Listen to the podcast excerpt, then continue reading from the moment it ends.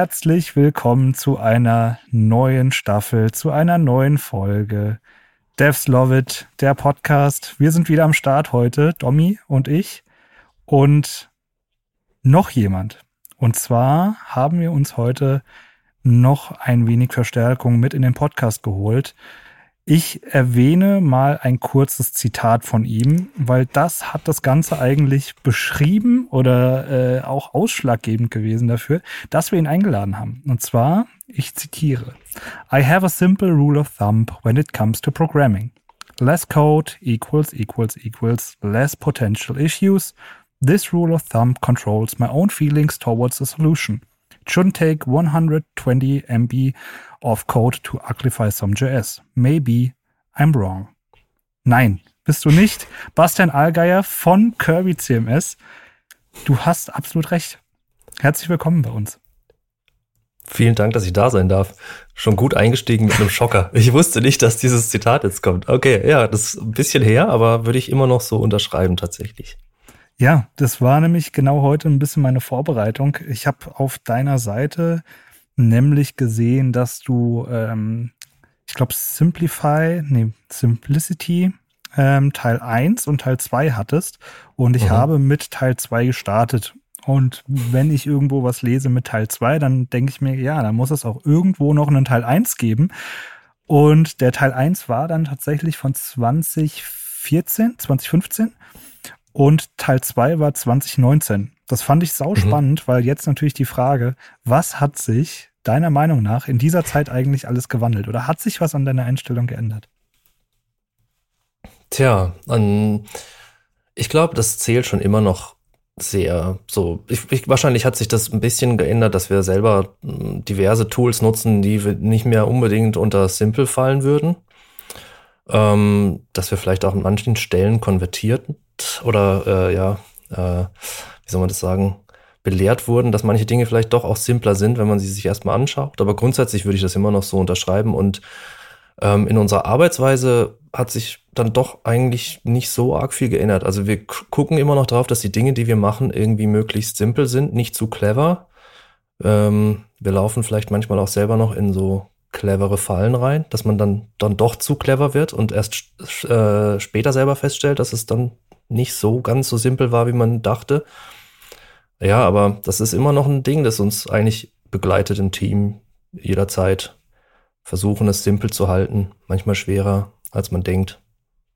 Ja, das habe ich auch so aus deinen, aus deinen beiden Posts auf jeden Fall mit rausgelesen. Ähm, da hattest du ja auch erwähnt, dass ihr, dass ihr versucht, möglichst slim alles auch zu halten, was Toolchains angeht beispielsweise oder generell Tools, das Tooling auch slim zu halten. Und ähm, später werden wir auch noch auf das Thema Dependencies kommen. Das heißt, mhm. auch damals schon hattest du, also ich weiß ja nicht, wie das Team damals schon aufgestellt war, schon irgendwie den Finger an der Zeit oder den am, am Puls der Zeit warst du damals schon, meiner Meinung nach. Ähm, wer unseren Podcast hört, der weiß, dass wir ja immer ja sehr nah an der, an der Basis beziehungsweise am nativen Schreiben von Code sind und dementsprechend bist du eigentlich heute der perfekte Match für uns, äh, um in die neue Staffel zu starten. Und ähm, ja, erklär doch mal, was du eigentlich genau machst. Äh, wo fange ich an? Also eigentlich bin ich des, äh, studierter Designer, habe ähm, Masterabschluss in Kommunikationsdesign programmiere aber seit 2001 oder 2 oder irgend sowas, also schon eine ganze Weile. Und ähm, war lange Zeit selbstständig als Designer, Entwickler, so irgendwo in der Zwischenwelt. Manchmal mehr das, manchmal mehr das andere. Und ähm, habe dann diverse Projekte gehabt, die vor Kirby kamen und 2012 dann Kirby gestartet als dateibasiertes Content-Management-System. Erst noch allein, so als Nebenprojekt, so der typische Einstiegspunkt man hat irgendwie zu viel Zeit oder einfach noch Lust, so rumzuspielen während den Kundenprojekten. Zu viel glaub, Zeit war es eigentlich hat nicht. schon mal angefangen, CMS zu schreiben. Ich glaub, ja, genau. Hier, oder? Der, der, der Klassiker. Und das hat so ganz unschuldig angefangen und dann wurde es immer ernster und es kamen mehr Leute dazu, die es gut fanden. Und dann habe ich das, ja, dann habe ich das äh, veröffentlicht und äh, doch irgendwie ernster, äh, bin das ernster angegangen es hat dann lange gedauert, bis das vom Nebenprojekt zum Hauptprojekt wurde. Aber seit 2017 arbeite ich Vollzeit dran und äh, auch seit einigen Jahren, diverse Jahre jetzt schon mit einem Team hinten dran und nicht mehr alleine. Und da sind wir jetzt aktuell, ja, über zehn Jahre später, mittlerweile schon fast zwölf Jahre später, ist das mein Hauptprojekt und äh, das, was ich jeden Tag mache und immer noch sehr, sehr gern mache. Ja. Mega. Und ab wann wusstest du, dass das Ganze ein Erfolg wird? Puh, das ist eine gute Frage. Ähm, es, es hat lang gedauert, bis es überhaupt mal zu so einem, also es hat am Anfang recht viel Aufmerksamkeit gekriegt, aber es hat eine Weile gedauert, bis es überhaupt mal finanziell irgendwie ähm, erfolgreicher wurde. Es war dann irgendwann ist es so konvertiert zu einem netten, zu einer netten Nebeneinkunft. Und mit Kirby 2 wurde es dann tatsächlich auch finanziell irgendwie interessanter. Äh, das wurde dann, es ging dann, es gab dann so eine Zeit, da wurde es wieder schwieriger. Und so 2017 rum kam dann der, der große Schritt. Da musste ich mich dann entscheiden, ob ich jetzt das weiterhin als Nebenprojekt neben meinen Kundenprojekten machen möchte. Und ähm, da war dann klar, okay, das kann nur erfolgreich weitergehen, wenn ich sozusagen einen harten Cut mache und meine Kundenprojekte sein lasse. Und ab dem Zeitpunkt, als ich dann den harten Cut auch gemacht hatte und gesagt habe, ich konzentriere mich da jetzt 100 Prozent drauf, ähm, da wurde es dann auch erfolgreich. Darauf habe ich gehofft, aber es ist dann auch eingetreten. Es war nicht so ganz klar, ob das funktioniert oder nicht.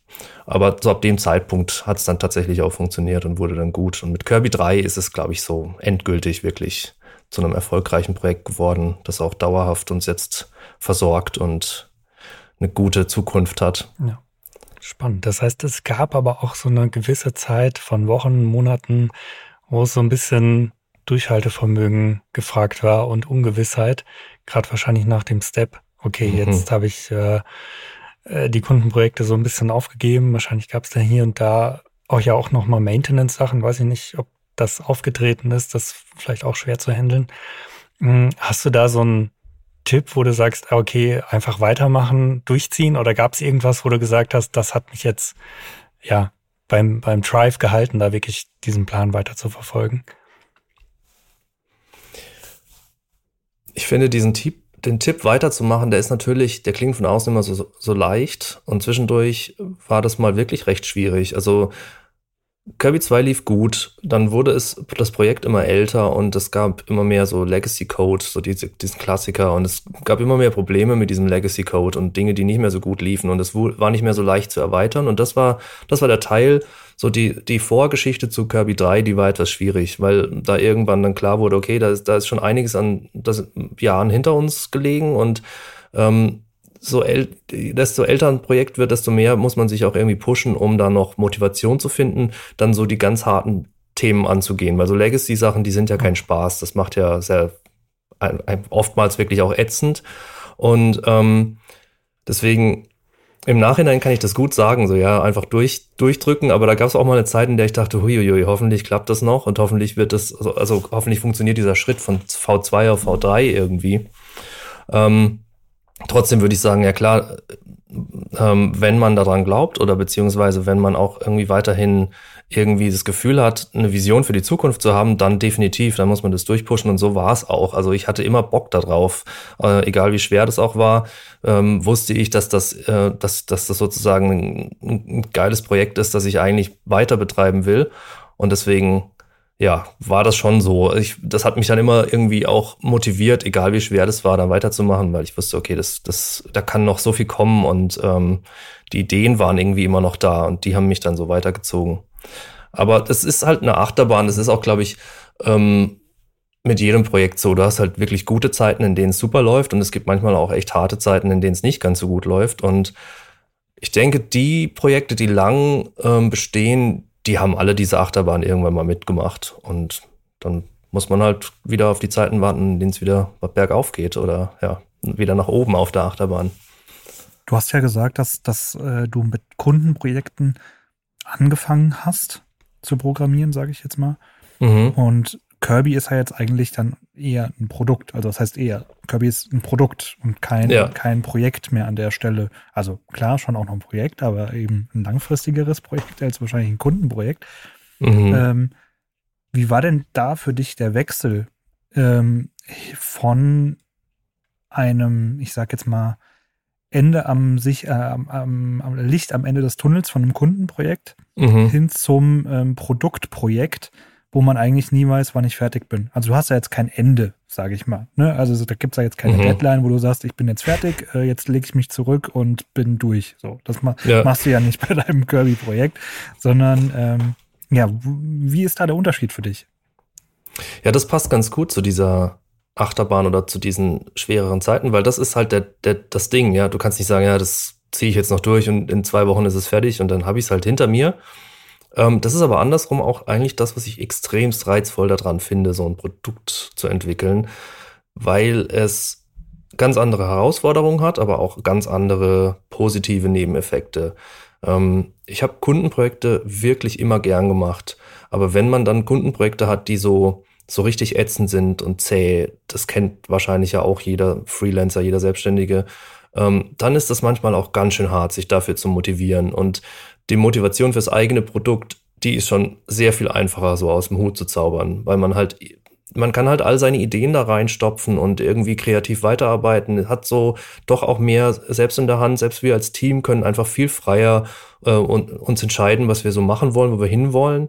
Ähm, gleichzeitig hat man diese Arbeit mit der Community ist ganz anders als mit Kunden. Ähm, ich finde, es ist schon eine, eine, sehr schöne und sehr frei an, also es fühlt sich sehr frei an, an so einem Produkt zu arbeiten. Viel freier als in, in Kundenprojekten.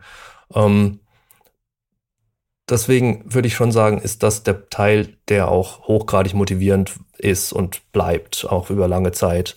Aber ja, die Herausforderungen, wie gesagt, sind ganz andere. Also es ist einfach wirklich ein, schon sehr anders. Und dieses langfristige, ähm, da musste ich auch selber so ein bisschen reinkommen, da Spaß dran zu haben, zu sagen, immer wieder sozusagen am gleichen zu arbeiten und immer wieder ähm, diesem Drang zu widerstehen, neu zu starten. Das ist ja echt eine hohe Gefahr in so Projekten. Also das ist, passiert, glaube ich, auch jedem, der das, der sowas mal über längere Zeit macht. Diese, dieser dieser Wunsch, oh, jetzt starte ich einfach nochmal frisch und es ist das, jetzt ist da so viel Altballast und jetzt reiße ich das alles ein und mache das sozusagen ganz neu. Das ist damals dann bei Kirby 2 passiert, da haben wir alles von, von, von ganz Grund auf neu geschrieben und das war ein Riesenfehler. Also das war, war einfach unglaublich zäh. Aber das ist, das entsteht halt aus so diesem, ähm, aus dieser Gewohnheit, die man in Kundenprojekten hat, du kannst halt da immer wieder frisch starten. Das ist in Kundenprojekten natürlich schon schön. Ja? Wenn du ein, ein Projekt hast du hinter dir, dann kannst du im nächsten Projekt vielleicht einen neuen Tech-Stack ausprobieren oder äh, du kannst einfach nochmal mit einem frischen Design starten oder mit einer ganz neuen, also einfach Code-Editor auf und es geht von vorne los.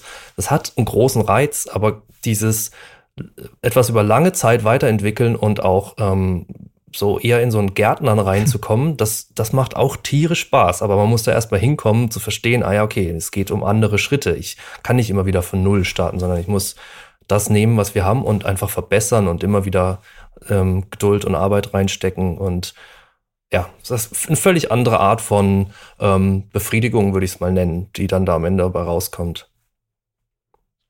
Ich glaube, da kommt an, an der Stelle dann auch deine ähm, deine Einstellung hin zu dem Dependency-less entwickeln, glaube ich, her, dass du einfach sagst, okay, ähm, wenn ich jetzt hier wieder meine 20 Dependencies drin habe und die dann updaten muss und das von Version zu Version und wenn ich die eine geupdatet habe, kommt die andere und ähm, ich glaube, das hilft dann auch, oder? Also wenn man sich dann auch davon mhm. frei macht, ähm, zu sagen, okay, ich benutze jetzt hier 1000 Libraries, das lassen lasse ich mal lieber, oder? Ja, klar. Das, das ist natürlich auch irgendwie eine Lehre, die man so über die Jahre dann zieht. Ähm, die Dinge, die dann wirklich schwierig wurden, weil eine Library nicht mehr weiterentwickelt wird oder weil sie irgendwie große Schwachstellen hat und man kriegt das dann nicht gelöst oder sie hat einfach irgendwelche Funktionen nicht, die man dringend bräuchte und dann feststellt, ich kann das jetzt nicht einfach oben drauf ähm, flanschen, sondern ich muss dann eigentlich nochmal ganz neu, an, äh, neu anfangen. Und da besteht so ein bisschen die Gefahr, dass man in, in diese, ah, wie nennt sich das wieder, dieses Phänomen von, wir müssen alles jetzt in-house entwickeln. Das ist dann so der, der, Gegenpol dazu. Das ist auch nicht gut. Ja, da muss man dann auch überlegen, wo steckt man so seine Energie rein. Aber ähm, wir sind schon immer besser damit gefahren, wenn wir uns möglichst frei machen von so ähm, Abhängigkeiten, die und die wir nicht richtig abschätzen können und die uns dann vielleicht in zwei, drei Jahren irgendwann richtig reinreiten manchmal geht's auch nicht anders. Also wir merken das jetzt gerade im Frontend-Bereich ähm, mit Vue.js.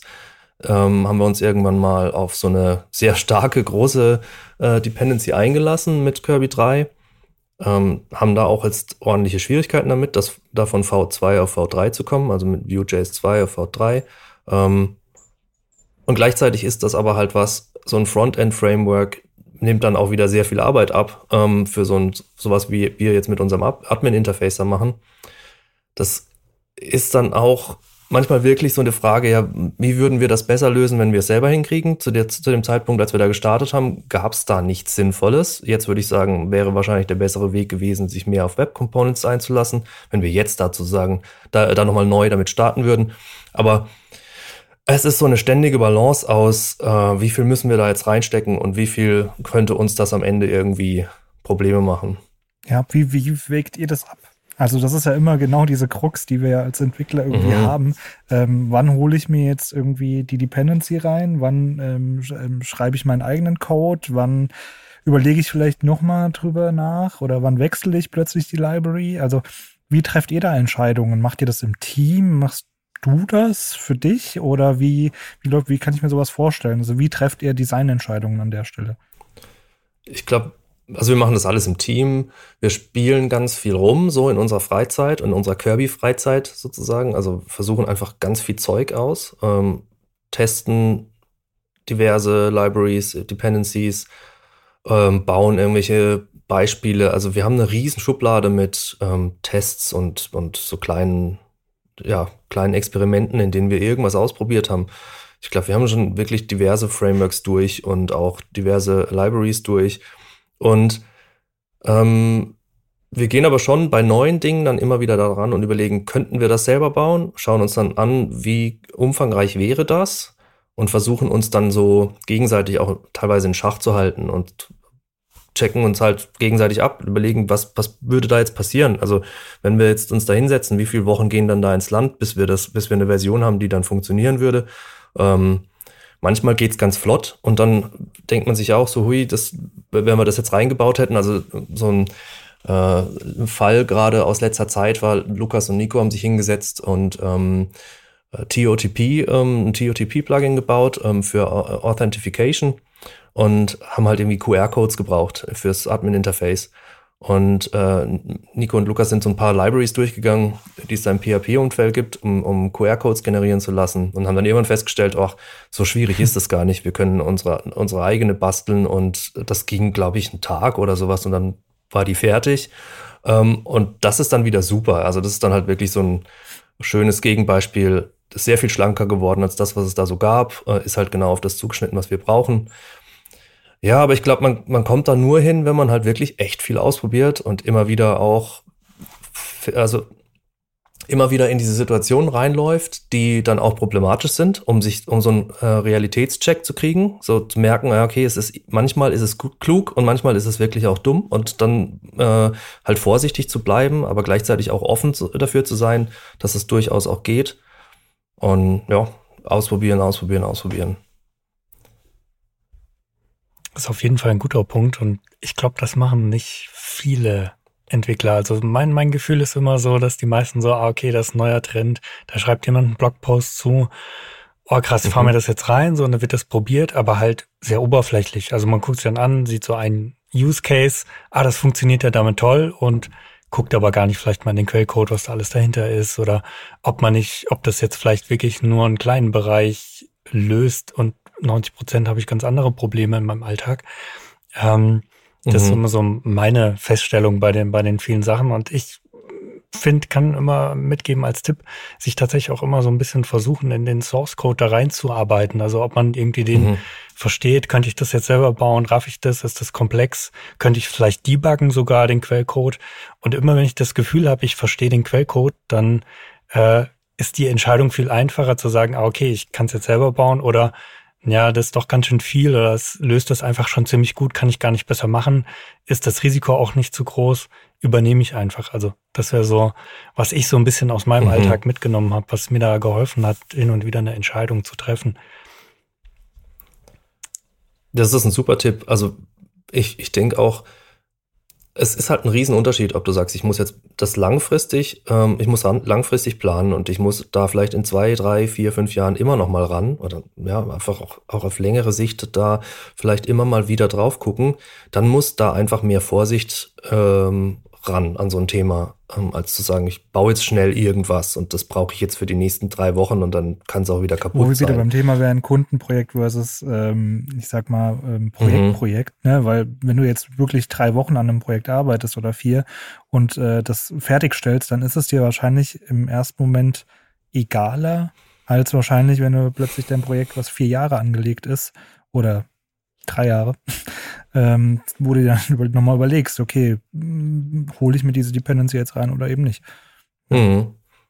Ja, das ist halt auch im Kundenumfeld schwierig abzuschätzen. Es, ich hatte durchaus Kunden, die habe ich auch über Jahr, viele Jahre ähm, betreut und da hatte ich irgendwann auch ein ganz starkes Interesse, dass das, was ich da selber baue, äh, mich nicht reinreitet in, ja, der genau. Anfrage. X in, in einem Jahr oder so. Weil ähm, das dann auch ganz schön schmerzhaft für einen selber werden kann. Also es ist ja irgendwie auch die Lehre von einem selbst so. Ich, ich habe mich oft genug selbst reingeritten in, in der Vergangenheit, um das zu wissen. Also es ist ja nicht nur, man muss nicht nach, nach außen äh, auf andere zeigen, sondern man kann sehr schön auch bei sich selber anfangen. Ähm, wie oft hat man irgendwas gebaut, fand es super logisch und dann drei Monate später schaut man wieder drauf und versteht nichts davon, wenn man es schlecht dokumentiert hat oder weil es eben einfach schlecht geschrieben ist oder ähm, ja, diese, diese Erfahrungen, die, die prägen dann doch irgendwie bei solchen Dingen, die man ja langfristig anlegt. Und bei so Dependencies als Tipp, was wir oft machen, ist zum Beispiel tatsächlich auf die Größe gucken. Das ist so ein Ding, das ist so, das ist nicht mehr so unbedingt populär, zu sagen, wie groß ist jetzt so eine, so eine PHP-Library oder wie groß ist jetzt so eine, wie groß sind die Node-Modules äh, hinter irgendeinem Projekt. Aber ähm, die Frage, die wir uns dann oft stellen, ist so, wie groß ist jetzt diese PHP-Library im Vergleich zu Kirby an sich? Also ist das jetzt dann ähm, ist das, ist das gerechtfertigt? Wir, wir tragen irgendwie sechs Megabyte Code mit uns rum. So, wenn wir dann fünf da nochmal draufpacken für irgendeine Library, die einen ganz kleinen Teilaspekt löst, ist das sinnvoll. Also ähm, einfach nur von der Frage her, wie komplex ist das dann angelegt? Das ist, das passt ja dann zu, gut zu dem, was du gesagt hast, Dominik. So, verstehe ich den Source Code noch? Oder auch ähm, vielleicht perspektivisch, was passiert, wenn das Ding jetzt nicht mehr betreut wird? Könnten wir es dann übernehmen? Also könnten wir das dann einfach irgendwie und ja, weit äh, forken und dann irgendwas draus machen, was uns trotzdem noch weiterhilft? Oder sind wir dann komplett aufgeschmissen? Ähm, ja, das, ich glaube, man muss da, man muss sich diese Fragen einfach stellen, ne, wenn man äh, vernünftig da dran gehen will. Ja, also vielleicht nochmal betonen, du hast das so ganz lasch erwähnt, 6 Megabyte für ein ganzes CMS. das muss man erstmal schaffen äh, sich da wirklich so stark auch zu fokussieren. Also ist für mich so ein bisschen so, äh, ihr habt wirklich den Espresso der CMS gebaut, das heißt die Essenz aus allem äh, äh, rausgezogen und wirklich das ist übrig geblieben, was man wirklich auch im Alltag braucht. Ist so mein Eindruck von dem täglichen Arbeiten mit dem CMS. Ähm, also da erstmal Chapeau dafür. Ähm, die Frage wäre jetzt, wie also es gibt ja ganz viel, also ich kenne das irgendwie noch, wir hatten tatsächlich in der Agentur, wo wir vorher waren, auch ein eigenes CMS entwickelt und da ist ganz oft natürlich die Abwägung, kümmere ich mich jetzt um Legacy-Sachen und maintain die irgendwie im Code mhm. oder kümmere ich mich um Feature am CMS, also dass ich da irgendwie mithalten kann mit anderen. Ich glaube, es ist eines der schwierigsten Entscheidungen, da immer so einen richtigen Weg zu finden, weil beides braucht man irgendwie, damit es Hand und Fuß hat für die Zukunft. Äh, wie geht ihr damit um, ja. jetzt zum Beispiel auch mit Feature-Anfragen oder wie trefft ihr da Entscheidungen, wie plant ihr das ein? Wann maintaint ihr Legacy Code? Wann, wann ja, baut ihr neue Features? Gibt es da einen Modus, nach dem ihr arbeitet? Hm. Ich glaube, wir kommen immer mehr in so einen Rhythmus rein, ähm, in dem wir so hin und her switchen. Und das fühlt sich ganz gut an. Also bisschen das, ein bisschen das, ein bisschen das, ein bisschen das. Und das so einfach kontinuier kontinuierlich immer weiter treiben. Wir hatten eine Zeit lang, ähm, das ist jetzt so, das ist so zwei Jahre dürfte das jetzt her sein, da haben wir uns sehr stark nur noch auf so Legacy-Code-Verbesserungen äh, konzentriert und das recht lang durchgezogen. Da hat man dann genau das gemerkt. Das ist halt nicht besonders dankbar. Da kommst du dann an den Punkt ran, dass dann nicht so viel nach außen hin passiert. und Leute un ungeduldig werden mit ihren Feature Requests oder auch einfach, ja, das selber nicht so wahnsinnig befriedigend ist, weil man halt immer nur an irgendwelchen Backend-Sachen rumschraubt und dann gefühlt geht da nicht so viel voran. Ähm, gleichzeitig war dann das Ergebnis daraus, dass wir halt unglaublich davon profitiert haben im Nachhinein und dann Dinge bauen konnten, die wir davor nicht bauen konnten. Ähm, und ich glaube, das ist so da auch wieder dieses Hin- und Herschwingen zwischen Aufräumen, was Neues machen, Aufräumen, was Neues machen. Das fühlt sich jetzt ganz sauber an oder ganz äh, gesund eigentlich auch für die Zukunft. Es klappt manchmal besser, manchmal schlechter. Äh, manchmal kommt, also mit Kirby 4 sind wir jetzt schon auch wieder in so einen Feature-Rausch reingekommen, aber in positiven, wie ich finde. Also wir haben uns stark darauf fokussiert, was so die Community wollte und haben halt vieles gebaut, was davor vielleicht liegen geblieben ist. Und das hat auch richtig Bock gemacht und wurde natürlich auch sehr gut angenommen. Gleichzeitig sind wir jetzt wieder übergegangen, wieder Dinge halt ähm, ja einfach zu verbessern, im Hintergrund wieder äh, mehr, mehr aufzuräumen. Ähm, ich glaube, das Wichtigste für uns war, in so einen, in so einen Prozess reinzukommen, in dem wir uns ähm, einfach zugestehen, in kleinen Häppchen zu arbeiten und immer wieder zu sagen, so alle, alle paar Wochen bringen wir einen neuen, äh, neuen Release raus und der muss nicht jedes Mal überwältigend ähm, verrückt sein, sondern das kann manchmal größer, manchmal kleiner sein und sich eher danach richten, was bei uns äh, aufläuft und was wir lösen wollen. Und solange man dann so eine Bewegung reinkriegt, ist das eigentlich viel erfolgsversprechender, als zu sagen, wir müssen jetzt irgendein bestimmtes Ziel verfolgen und dann arbeiten wir da ganz extrem drauf hin. Jeden ähm, Monat einen neuen Major releasen zum Beispiel, ne? Also. Ja, genau, genau. ja, also ich glaube, so dieses kontinuierliche dran arbeiten, ähm, das haben wir mittlerweile sehr viel mehr drin als früher noch und das, das ist ganz cool und damit kommt man, kriegt man schon einiges hin. Ja, ihr habt ja auch zum Beispiel das ähm, letztendlich eine Möglichkeit, wo man auch für einzelne Features voten kann aus der Community. Ne? Ähm, das mhm. finde ich tatsächlich auch, also ich persönlich sehr äh, charmant, da so ein bisschen auch so einen Drive zu geben. Okay, man sieht, was wollen andere ganz viel, was will man vielleicht selber, gibt dann vielleicht eher den Push bei dem Punkt, der auch so ein bisschen Potenzial hat, vielleicht als nächstes dran zu kommen. Aber ich weiß irgendwie selber, das ist gar nicht. Vielleicht hat man auch selbst an das Feature nicht gedacht, ne? Also man, plötzlich hat man ein Feature da vor Augen, wo man denkt, ja krass, stimmt. Noch nie dran gedacht. Geiles Feature. Haken dran. Auch das Gut. ist mit Sicherheit geil, ja. aber es gibt bestimmt auch Features, die sind total high gewotet, wo man selber so schon äh, Albträume vor hat und denkt, okay, das dauert Jahre, bis das einfach mhm. fertig ist oder kriegen wir gar nicht hin. Äh, Gibt es da so klassische ja. Beispiele jetzt, wo du sagst, okay, das ist eins, das wäre richtig zeitaufwendig, aber wünscht sich die Community sehr stark oder ja, Vielleicht dann eine kurze Einschätzung. Ja, klar. Also der, der Klassiker bei uns ist halt so dieser Blueprint-Editor, ähm, ein visueller Editor für all diese Schemata im Hintergrund. Ähm, da bauen wir Ewigkeiten schon dran rum und es ist unglaublich komplex, weil unser System sehr, sehr flexibel ist und diese Flexibilität, die äh, ärgert uns dann an der Stelle. Nein, die, im positiven Sinne reitet die uns natürlich rein, weil wenn du, du kannst im Code Dinge abbilden, die dann in den, sehr schwer in den Interface zu pressen sind und ähm, nur mit ganz viel Ausnahmen und irgendwelche Lösungen, die halt einfach super komplex sind für so ein Interface-Design. Und das ist wirklich ein Punkt, der beschäftigt uns schon lange. Den brechen wir immer wieder in Teilaufgaben runter, die wir dann Schritt für Schritt abarbeiten. Aber ja, da wissen wir selber, dass es, dass es ein sehr, sehr beliebtes, sehr beliebter Feature-Wunsch ist. Der kommt immer wieder, der kommt seit vielen Jahren, der hat viele Votes. Ähm, wir können verstehen, wo das herkommt. Ähm, und es ist trotzdem was, was uns nicht einfach fällt und uns nicht loslässt. Ja. Ja, ist auf jeden Fall, äh, also ich kann mir das sehr gut vorstellen, dass man, also ich weiß eben, wie eure Blueprints funktionieren und was es da allein für Fülle von Felder und Kombinationen gibt. Und das in einem Interface abzubilden mit allen, ja, gibt ja auch noch Bedingungen, die man da ergänzen kann. Und da ist ja auch der mhm. Wunsch, die noch komplexer zu gestalten, äh, vielleicht Bedingungen noch ja. äh, krasser zu ermöglichen zwischen den Feldern. Und dann kommt man natürlich schon an seine Grenzen, dass man einfach feststellt, okay, äh, eine Zeile zu programmieren ist halt jedoch irgendwie der smarteste und schnellste Weg.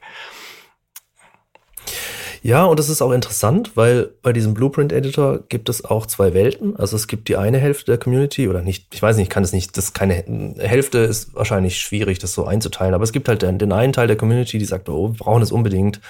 Die Dinger sind so umfangreich, dass ich da immer wieder nachschauen muss und ähm, es wäre super, wenn das einfach als Interface existieren würde. Und die andere Hälfte sagt, das, was ihr da so bisher als Blueprint ähm, Sprache anbietet oder die Konfigurationsmöglichkeiten, die sind so viel einfacher in Code darzustellen oder in YAML in dem Fall. Ähm, ich will das gar nicht. Ich will gar keinen Blue, Blue, äh, Blueprint-Editor und ich will auch gar nicht, dass das Core-Team Zeit daran verschwendet. Und das sind nicht wenige, die das sagen. Und das ist dann auch spannend, ja, wenn man sich dann selber so ein, wo, wo befinden wir uns eigentlich als Team und was würde das für Kirby machen? Hm, Weiß ich nicht. Das ist ja auch immer, also beim Blueprint Editor würde ich sagen, der hätte wahrscheinlich schon sehr viele Fans, wenn wir den rausbringen. Ähm, trotzdem muss man sich auch immer fragen, hat er dann wirklich so viele Fans, wie wir es uns vielleicht jetzt anhand der Votes denken? Oder kommt das Ding raus und dann hat es gar nicht den Effekt, den wir uns vorstellen? Wir haben aber trotzdem irgendwie viele Jahre da reingesteckt. Ähm, das weiß man nie so genau. Da muss man manchmal auch ein bisschen in die Glaskugel schauen oder beziehungsweise bräuchte man am besten eine. Äh, in dem Fall würde ich jetzt sagen, wir sind uns als Team ziemlich einig, dass wir das gerne hätten. Es gibt auch andere Features, bei denen sind wir uns ziemlich einig, dass wir es nicht gerne hätten und dann auch gar nicht so ein Interesse dran haben, das zu bauen.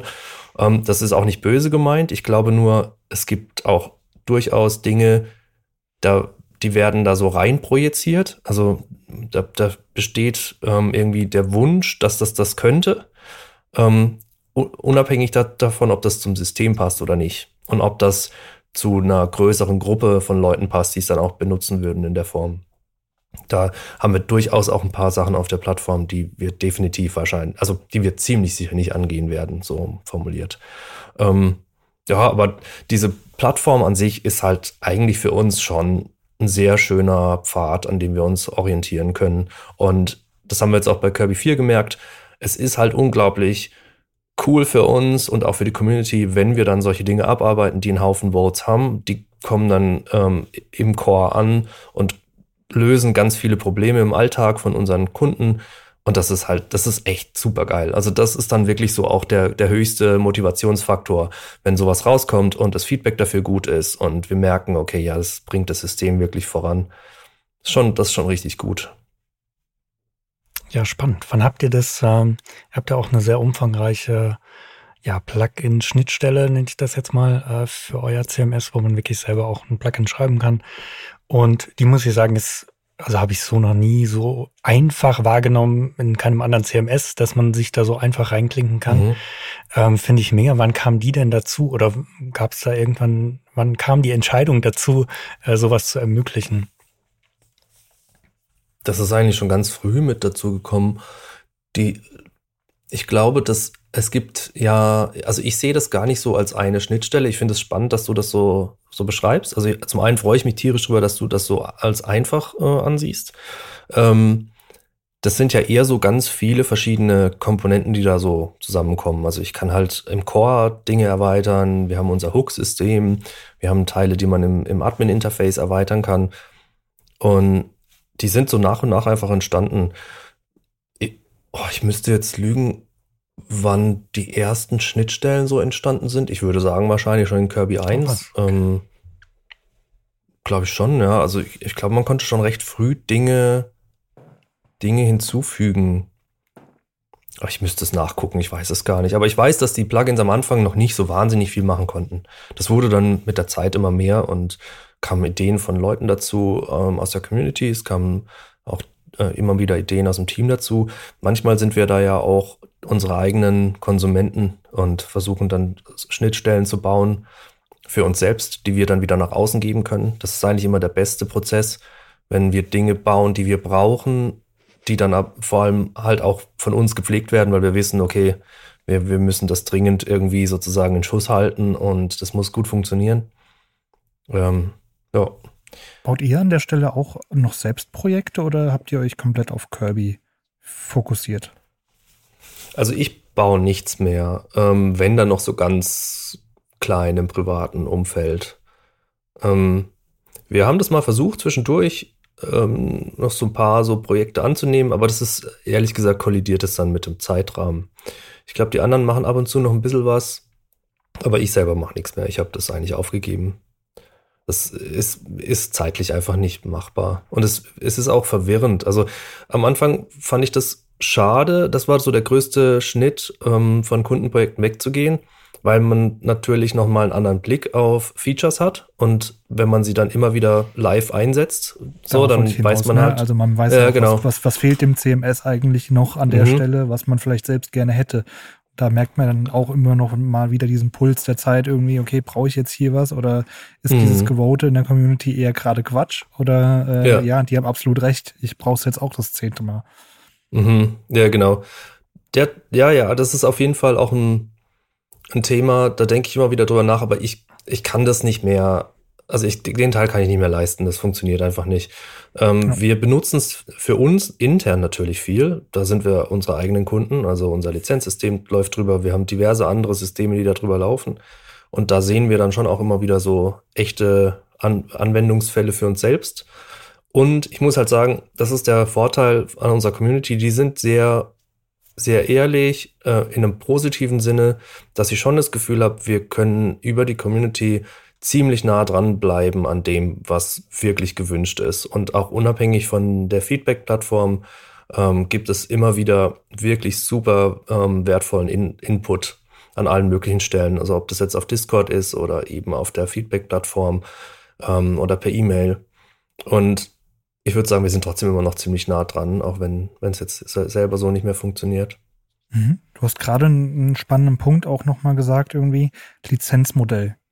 Da interessiert mhm. mich tatsächlich immer persönlich, prüft man sowas dann irgendwie händisch nach? Checkst du Projekte oder checkt ihr Projekte und guckt dann, okay, hier, das, das sieht aus wie eine, ihr habt ja eine, eine ähm, ich sag mal, günstigere Lizenz und die Enterprise-Lizenz. Mhm. Ähm, schaut ihr euch da an, okay, ist das jetzt wirklich auch nur die, äh, ist das jetzt eine Enterprise-Lizenz vielleicht oder auch nicht? Da sind wir jetzt gerade noch in einem Findungsprozess, weil das ist ja ganz frisch. Also das gibt es erst seit mhm. Dezember. Davor okay. hatten wir ja nur eine Lizenz, da hatten wir nur die, die Standard Basic, da hatten wir keine Unterscheidung dazwischen. Und die Enter Enterprise-Lizenz gibt es jetzt erst seit Dezember. Das mhm. läuft jetzt erstmal an und ich glaube, wir müssen jetzt erstmal schauen, wie es überhaupt angenommen wird und wie es läuft. Ähm, bisher sieht es eigentlich gut aus, aber wir, wir, wir haben da schon ehrlicherweise so Linsen da so von der Seite ab und zu mal drauf wo wir es können überhaupt. Also wir, wir haben ja keinen direkten Zugriff auf die Webseiten. Also wir können natürlich sehen, welche Domains registriert wurden, aber wir, wir haben jetzt keinen kein, ähm, keinen Zugriff auf irgendwelche Server oder können das nicht jetzt irgendwie in großem Stile abgrasen oder so. Das ist ja Teil unserer Philosophie, da auch sehr ähm, getrennt davon zu sein. Also zum einen aus Datenschutz, aus ähm, Privacy-Interesse, weil wir das gar nicht wollen. Also wir haben, wir möchten nicht irgendwie zu eng mit unserem System verknüpft sein oder irgendwelches Tracking betreiben oder so. Ähm, aber für uns ist, wir sind jetzt an einem Punkt, da ähm, fangen diese Projekte ja jetzt erst an. Also dadurch, dass es im Dezember erst losging, ist uns klar, jetzt sind neue Projekte in der Entwicklung. Bis die dann rauskommen, dauert es noch ein paar Wochen. Und ich glaube, wir werden so 2000 im Laufe von diesem Jahr, so 2024, äh, ein Gefühl dafür kriegen, wie gut das mit den, Lizen mit den zwei Lizenzen läuft, wie ehrlich das dann auch tatsächlich betrieben wird und dann schauen, wie wir damit umgehen. Wie kamt ihr zu der Entscheidung, eine, ich sag mal, One-Time-License ähm, bereitzustellen und das nicht beispielsweise auf ein, auf ein monatliches, auf eine Subscription irgendwie zu machen? Mhm.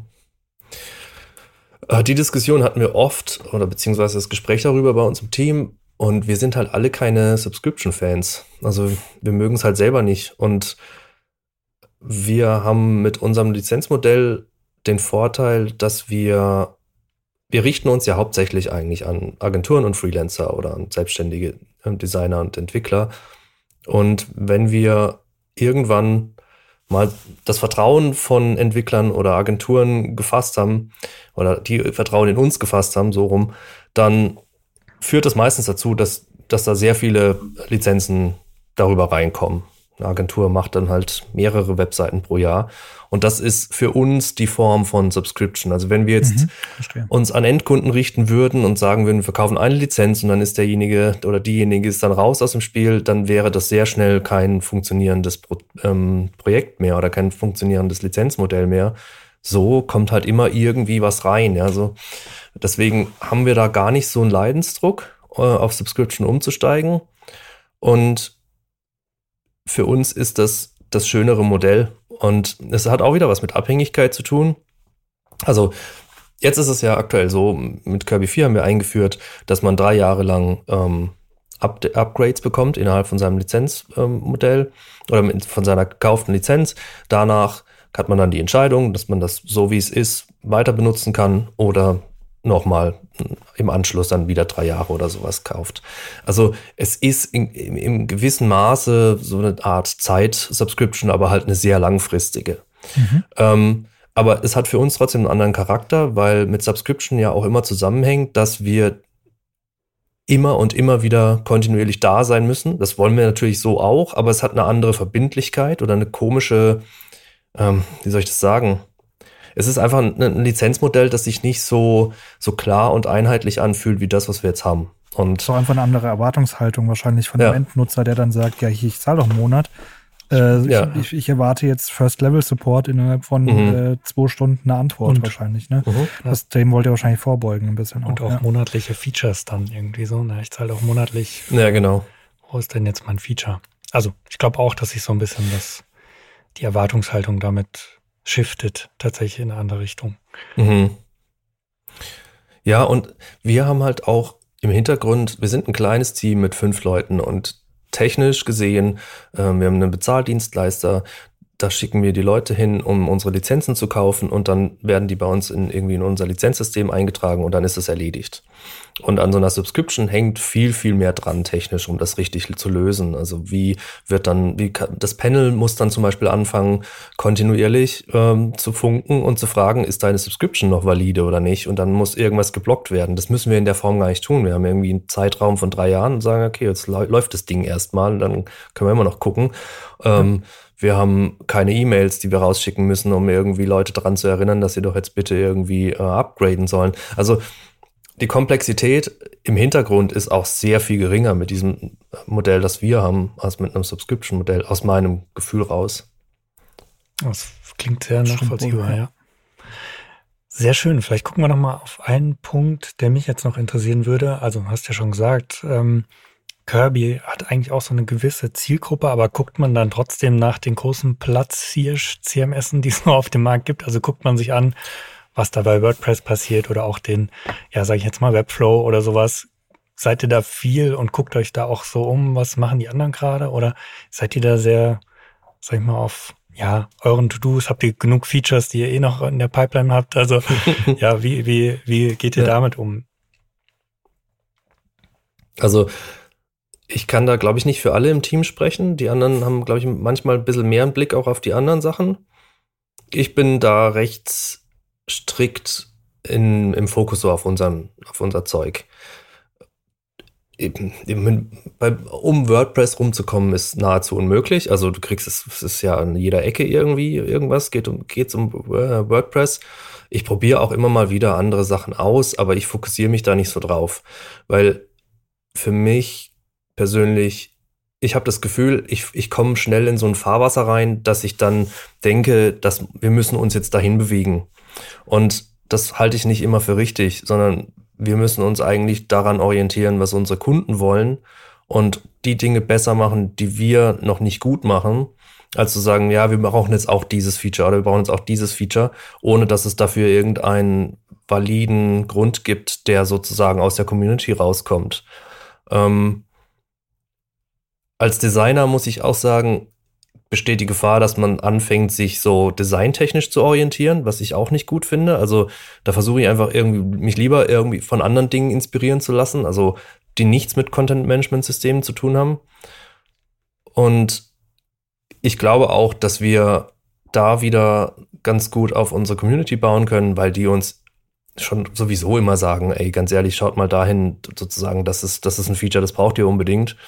Ähm, oder eben nicht. Also ich habe das Gefühl, wir können da ganz gut ähm, uns unabhängig machen und nicht jetzt hin, hingehen und sagen, ja, wir kopieren jetzt einfach eins zu eins, was die haben, oder wir, wir schauen jetzt da drauf und, und, und äh, machen das dann einfach auch.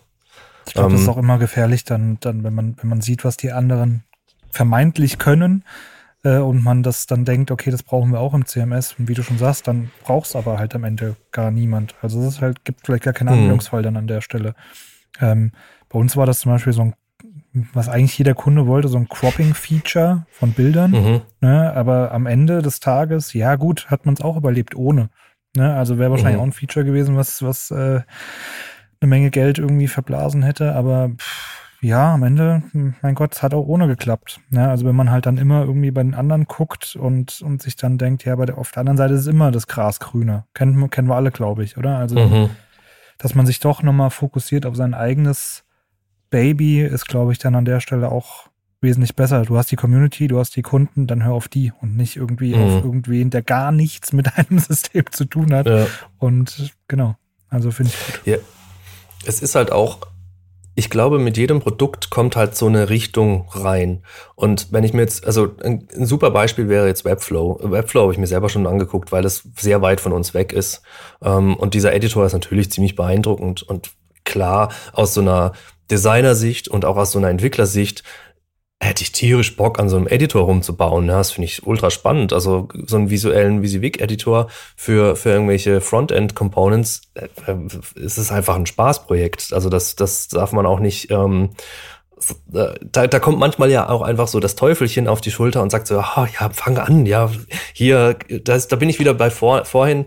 Ähm, es ist sehr einfach, was Neues zu starten und dann da richtig Bock drauf zu haben. Aber die, die Probleme entstehen ja erst, so, wenn man mal die rosa-rote Brille abzieht und nach drei, vier, fünf Monaten oder sowas die ersten äh, Schmerzen, so die richtigen Schmerzen mit einem neuen Projekt daherkommen. Und ähm, das ist, deswegen wäre es jetzt grundfalsch, hinzugehen und zu sagen, wir versuchen jetzt Webflow zu werden. Also das, das waren wir nie und das sind wir nie. Und ich glaube eher, dass wir, äh, dass es für uns wichtig ist, den Kern von dem rauszubilden, in dem wir richtig gut sind als ähm, das zu verbessern mit irgendwelchen anderen Kernen, die man auch spannend findet, weil da kann ich wirklich einmal quer durchs Netz laufen und finde überall irgendwas, das ich cool finde und dann habe ich nachher so ein Monsterprojekt, das von vorne bis hinten irgendwie alles nur so halb, aber nichts richtig macht und die Gefahr ist eh schon ziemlich groß, also ähm, Fokus verlieren ist sowieso die größte Gefahr bei all dem. Ja, ich glaube, das ist eine sehr, sehr gute Einstellung für das CMS. Und ich würde sagen, dass wir hiermit Teil 1 dieser Folge ähm, mit Bastian Allgeier vom Kirby CMS erstmal beenden und einen kleinen Cliffhanger jetzt lassen. Und jetzt bin ich gespannt, was jetzt kommt. Ja, wir verabschieden uns nämlich jetzt in unsere Speed Snack Folge.